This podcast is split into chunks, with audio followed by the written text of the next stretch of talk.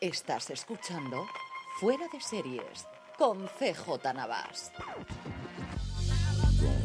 Bienvenidos a un nuevo Razones para Ver, el programa de Fuera de Series donde os comentamos, recomendamos y decimos por qué tenemos que ver una serie o en este caso un documental, porque sí, es el primer Razones para Ver que vamos a hacer una serie documental. Vamos a hablar de Chef's Table, de la serie documental sobre cocina de Netflix y para hablar con ello evidentemente tenía que tener, como si no, a Marichu Lazabal. Marichu, ¿cómo estamos? Muy buenas, ¿qué tal? Es de estos programas que digo, si hago de Chef's Table no puedo dejar a Marichu porque solo, vamos, lo que me ibas a dar a mí si hago este programa sin ti, yo no quiero ni pensarlo. Completamente. Creo que solo podría ser empeorable si hicieras de Ugly Delicious y no me invitaras. Ese es otro de los que tenemos pendiente. También una realidad, ¿no? Y al final, yo creo que es una de las cosas que vamos a comentar también de, lo que ha supuesto Chef's Table, que lleva toda la vida con nosotros de Netflix. Al final, a lo tonto, a lo tonto, lleva cinco temporadas, que es de las series, eh, eh, o seis, si queremos pensar también con, con esa serie que tenemos, o ese spin-off que se hizo con Francia, eh, de las series más longevas que tenemos en Netflix y que desde luego ha abierto las puertas a muchísimos documentales del mundo de la cocina que tenía el, gran gigante rojo. Y con mucha chicha además. Yo creo que la gran virtud de Chef's Table es que redefine bastante lo que es un documental clásico sobre cocina o sobre cocineros. Para eso yo creo que es fundamental empezar por quién es el creador, quién es el factotum, porque ya desde su anterior obra de David Gelb, que es alguien que, bueno, había hecho sus documentales en su momento, hizo sus cortos, pero fundamentalmente es conocido por un documental del 2011 que empezó a coger velocidad y que se empezó a hablar de él cuando lo colgó Netflix, cuando lo compró Netflix, y a partir de le permitió que es Giro Sueña con Susi. Sí, un documentalón que tenéis que ver, por cierto, y y que del que no se puede faltar, vamos, es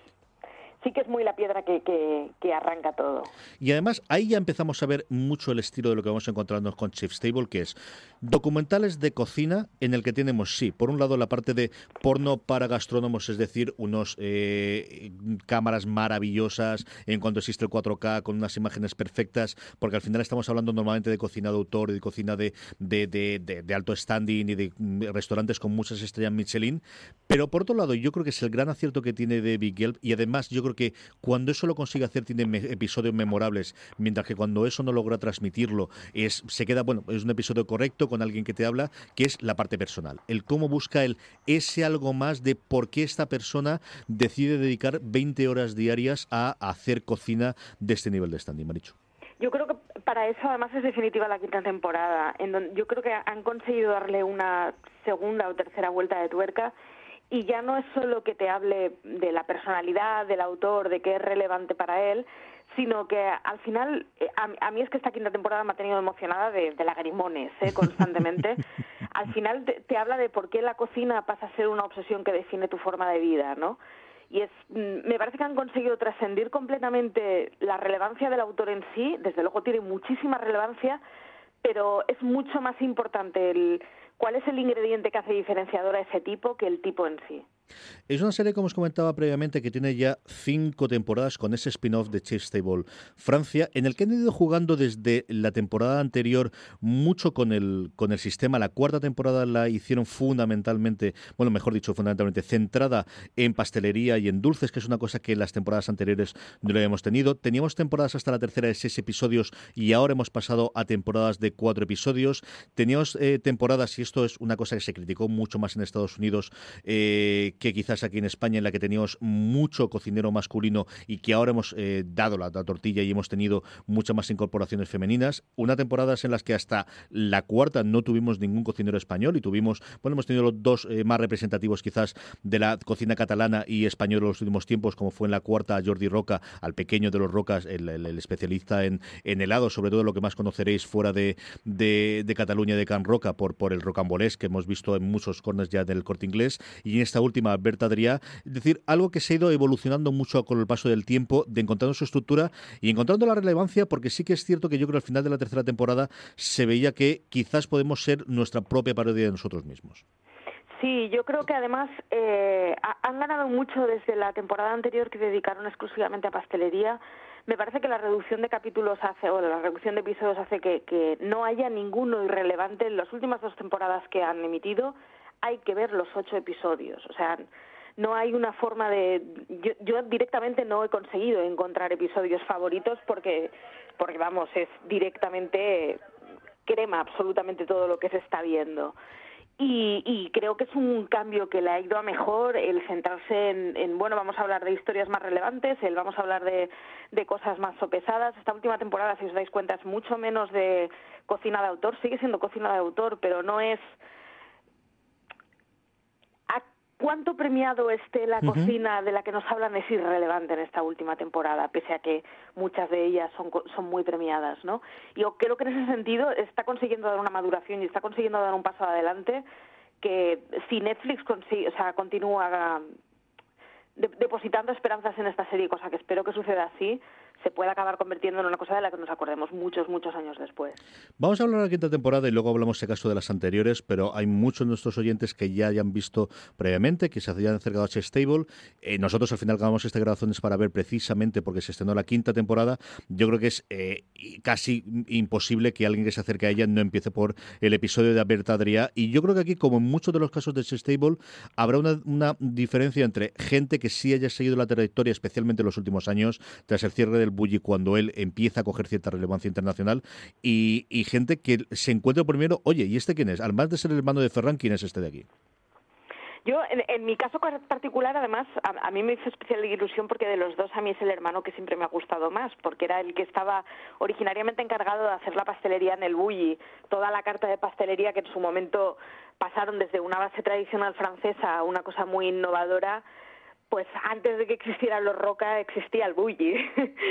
y, y, es luego el que posteriormente se encargó de bueno todo ese instituto de investigación el taller de investigación que tenían ligado al restaurante que es lo que hizo que el Bulli realmente fuera relevante a escala mundial y eso es, es obra de Albert y no, no tanto de Farran que sin embargo es el que siempre ha tenido todas las cámaras delante, ¿no? Aquí yo quiero evitar los spoilers, pero es complicado hacer. Eh, mira que es complicado siempre con las series, pero con los documentales más todavía, sobre todo si no conocéis la, personalidad de, Albert. Él sí que cuenta, bueno, pues que siempre había sido introvertido, que empezó jovencísimo, es que a lo tonto, lo tonto, él cuenta cómo empieza a trabajar porque no quiere seguir estudiando con 15 años, junto cuando Ferran, que le saca 7 para 8 años, lo nombran jefe del taller del Bulli, antes de que sea el Bulli, evidentemente, del, antiguo restaurante que estaba entonces eh, y que él reinventa y moderniza y cambia para siempre y cómo él mismo se demuestra en un momento dado de si quiero tirar para adelante porque mi hermano ha decidido cerrar esto, necesito reinventarme a mí mismo y es que el mundo que me ha tocado vivir es un mundo en el que los cocineros son estrella, que él mismo reniega, ¿no? Y dice que tampoco sabe por qué tiene que ser así, pero ese es el mundo que le ha tocado vivir. A, mí hay una, una cosa de un proceso que me, me hace mucha gracia porque además está repetidísimo en un montón de, documentales, libros, biografías, etcétera, de cocineros, que es eh, ese momento en que uno se enfada con la modernidad e intenta volver a lo clásico hasta que aprecias qué es lo que la modernidad te puede aportar a ti y te puede redefinir como persona, ¿no? Pero como cuando se intentó abrir el ticket, eh, que es el restaurante que Albert Adrià tiene ahora, que es un restaurante, digamos, de tapas muy, bueno, con, con, mucho nivel, pero no deja de ser esencialmente un restaurante de tapas, eh, que, que, bueno, que el recurrir al pescado frito y a la empanada y darse cuenta que no es eso lo que lo que el consumidor le estaba pidiendo y lo que la gente que iba a visitarle estaba esperando, ¿no? Y ese, ese enfado con la modernidad hasta que hay un momento que, que, llega a decir, ¿no? El, hasta que entendí que el bully era yo, ¿no? Es a mí me, parece que el, recorrido personal que hablan en el caso del documental de Albert Adrià hace que sea muy, muy interesante, sobre todo porque aquellos que, que, somos más aficionados a este tipo de contenidos hay un par de documentales de, del Bulli que son maravillosos, pero que siempre están muy centrados en una cuestión de equipo o en una cuestión de un equipo comandado por Ferran Adrià, ¿no? Parece que el, prisma que da ya no solo a, la carrera de Albert Adrià como cocinero mayúsculo que merece nombre propio, sino incluso como influencia del Bulli es muy interesante, la verdad. Esta quinta temporada tenemos también otros tres documentales, otros tres episodios, uno de Cristina Martínez, eh, bueno, pues una sorpresa en su momento cuando aparece en los 10 mejores nuevos restaurantes, un restaurante fundamentalmente de tacos en Filadelfia, nada de California, nada de Nuevo México, nada similar, y luego otros dos en situaciones, en países distintos de los que tradicionalmente ellos han tratado, en este caso Turquía con Musa Takebiren y eh, en Tailandia, que sí es cierto que el, que sudeste asiático era una cosa que siempre les había interesado, con Bon Songisbada. ¿Qué te han llamado la atención de los otros tres episodios? Para empezar, a mí la quinta temporada me da la sensación que se entiende como tres episodios que hablan de un tema y un cuarto que es el que habla de modernidad, ¿no? Que da un contrapunto. Pero los tres episodios primeros, al final hablan de desde puntos de vista muy distintos, porque el primer episodio es un episodio de política en el sentido más etimológico de la palabra y de intervención del entorno urbano y de del el ciudadano como individuo y es maravilloso como utilizan la excusa de Cristina Martínez, que no deja de ser una inmigrante ilegal en Estados Unidos, pese a ser una bueno, de las grandes cocineras que, que se encargan de hacer barbacoa en hoyo en Estados Unidos. Pero tanto ese documental como los dos que le siguen son, son una oda por la tradición, una oda por la familia, por los recuerdos y los gustos históricos que estamos teniendo riesgo de perder y que estamos perdiendo el conocimiento. Y me han parecido muy, muy emotivos. El, primero de Cristina es una declaración de intenciones completamente de las políticas de inmigración que tiene Estados Unidos en este momento y que se están teniendo en Occidente. El caso de Musa es el, el caso de, de, la cocina turca, de qué es, de cómo se convierte en un arqueólogo, en un arqueólogo culinario para poder bueno, descubrir cuáles son sus raíces y el caso de Vos es maravilloso, es, es una es política sostenible económica, social y energéticamente 100%. O sea, es una tipa que se ha encargado de que la etiqueta eco sea más allá que una simple presencia de utilización de sulfatos y que pasa a ser una cosa de, huella cero, de kilómetro cero, de... A mí, ya te digo, me, han parecido maravillosos porque me parece que tiene mucha, mucha enjundia detrás de los personajes que están describiendo y que en los tres casos hablan de cosas mucho más profundas y que están mucho más en riesgo, que al final es como en, el caso de, de vos se habla, se habla perfectamente, ¿no? De cómo en Tailandia la cocina tiene que ser un elemento barato y como es barato se escatiman recursos y pasan a ser malos sucedáneos que pierden sabores, ¿no? Me, me ha parecido una maravilla. Sabemos que tenemos una sexta temporada, yo creo que en parte porque, bueno, pues este recorte de cuatro, de seis episodios tradicionales a cuarto, eh, bueno, pues eh, facilita el, que tengas eh, previos. Sabemos que tenemos a Sam Brock, que es, bueno, de alguna forma el reinventor de, la cocina sureña en Estados Unidos con su restaurante en Charleston. Tenemos también otras tres incorporaciones que son Masama Bailey, Darío Cecchini y Asmakan. Hablaremos de ellos cuando llegue la nueva temporada, pero sí me gustaría echar un poquito la vista atrás de, de dónde viene y del resto de las temporadas y de los episodios para ir terminando estas razones para ver de cuáles son las cosas que más te han gustado a ti previas a este. Y si alguien se engancha con esta quinta y quiere empezar por los anteriores, ¿por cuál le recomendarías tú que lo hiciese, eh, Marichu? Yo empezaría por la primera, de verdad, porque el primer capítulo de la primera temporada, que es el capítulo de Máximo Botura, es una de las cosas más maravillosas que he visto en cocina. Es, es precioso, es bonito, eh, es un tipo que al final hace una cocina italiana, y fíjate, cocina italiana, que, nos hemos criado además en España, las tratorías de los 80 era lo que había, ¿no? Y sin embargo, es, es, es un mundo completamente nuevo de aromas, completamente nuevo de tradiciones, completamente que, que, nos son extrañas, es, es una preciosidad y luego Máximo Botura, todo él es un personaje, vamos, que, que vale muchísimo, muchísimo la pena escucharlo. Y desde luego yo creo que... Mm, el capítulo de Jordi Roca, que es de la cuarta temporada de Pastelería, el, no sé, ahora no recuerdo si es el segundo o el tercero, es una preciosidad, pero porque Jordi Roca es un, es un maravilloso loco y hay que hay que ver ese capítulo y, y, desde luego, bueno, toda la temporada de pastelería a mí me, me flipó completamente, pero porque claro, porque a mí lo que me gusta sobre todo es la pastelería y me pareció una,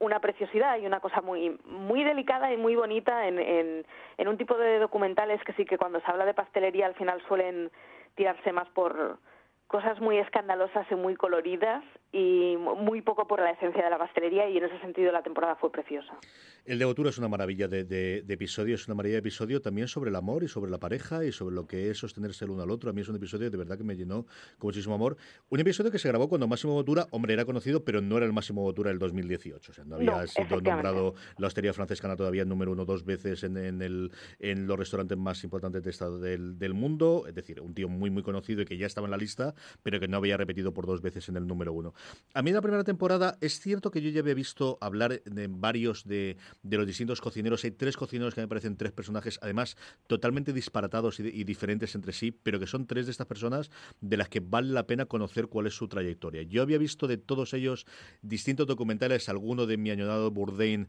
eh, sea en, su momento en, en, eh, en, alguno de los programas que hacía para CNN de Pass Unknown, o también en el propio Netflix de, The Mind of a Chef, que es otra serie documental que permitió tener Netflix a partir del éxito que tuvo Chef Stable, como son en la primera temporada Francis Malman, que es un cocinero que lo tenía absolutamente todo,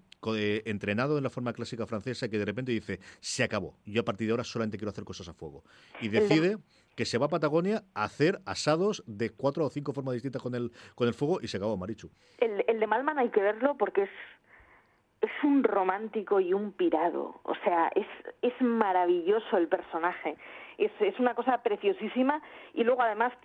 el de Malman a mí es de los que me dio más envidia. la cosa es que cogemos un pescado, lo hacemos sobre un fuego y lo comemos con las manos, ¿no? Pero, pero es que él es un personaje y daría igual si se dedicara en vez de a la cocina al cine. Sería un tipo que, que hay que ver el documental solo por verle a él. O sea, es personaje mayúsculo y es una gozada de documental mucho más allá de la cocina, la verdad. En la primera también está Magnus Nilsson, que es posiblemente de todos los restaurantes que aparecen en las distintas temporadas el que más me gustaría ir, porque tienes que ir de allí a donde hace más frío que el carajo, perdido la parte norte, casi al ladito de, Papá Noel, tienes que quedarte allá a dormir y este señor tiene una cosa que tiene una pinta y él tiene un pinta también que para qué. Sí, y además a mí Nilsson me sorprendió porque yo a Nilsson la verdad es que no lo conocía hasta visto en Chef Table y, y además de la cocina nórdica yo conozco poquísimo y me pareció de qué tipo más raro, qué cosas más raras está haciendo, sin embargo, qué cosas más sugerentes, qué cosas de las que no había oído hablar. En ese sentido, eh, no pasa solo con Chef Table, pasa con varios de los documentales de Netflix que se encargan de hacer un rastreo más allá de,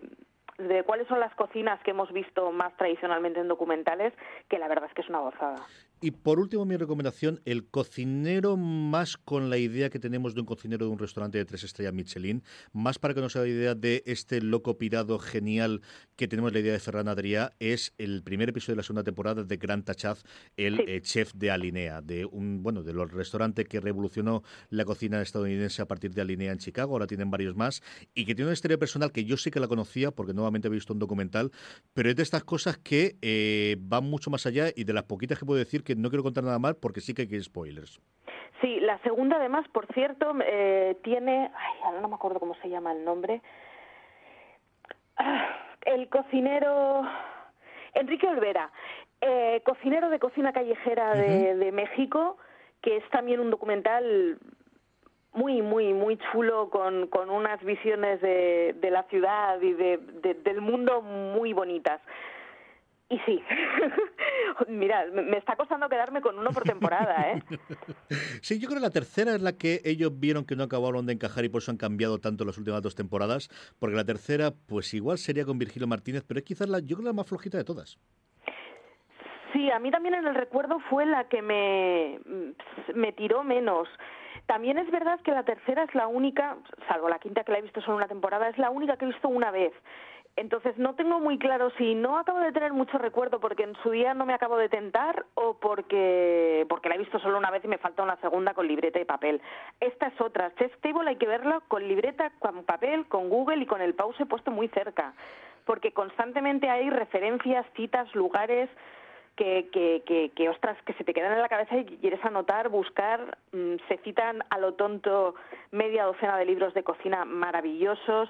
en el documental de Alberto Adriao y sin más lejos he acabado mirando en Google para ver dónde caray estaba el puesto de flores que se menciona. O sea, pasa constantemente ese tipo de cosas. Hay que verla con libreta y con calma. Pues hasta aquí ha llegado este Razones para haber dedicado a Chef Stable. Tenemos mucho más documentales. Eh, Maricho y yo tenemos muchas ganas de hablar de documentales de comida, tanto en texto como en audio. Así que escribidnos, decidnos qué os ha parecido, escribidnos a info.foreseries.com, dejarnos comentarios aquellos que estéis oyendo en podcast en iVox, porque los documentales de cocina es uno de nuestros empeños para lo que, lo que queda del 2018 y especialmente en el 2019, dar mucho el barril con estas cosas, Maricho. Sí, yo desde luego a mí, es uno de esos temas que me, me, apasionan y me pongo a hablar y no callo. Además, hoy lo pensaba, en los momentos así como más de, de crisis de cambio, yo me doy cuenta que la cocina es una de esas cosas que me ha reconciliado siempre con el universo. Es, es maravillosa y da igual en qué plataforma estés pensando, hay siempre posibilidades infinitas. Pues Marichu Lazabal, un beso muy fuerte, mil gracias por haberme acompañado en estas razones para ver. a ti por invitarme. Y a todos vosotros, querida audiencia, volvemos con más programas de Fuera de Series. Sabéis que tenéis todo nuestro eh, contenido en audio en el canal de podcast, que podéis escuchar en cualquier plataforma, incluida Spotify, allí donde estéis, escuchéis habitualmente podcast, que tenéis mucha más información y mucho más contenido en fuera de series.com. Gracias por escucharnos. Hasta la próxima. Y recordad, tened muchísimo cuidado y fuera.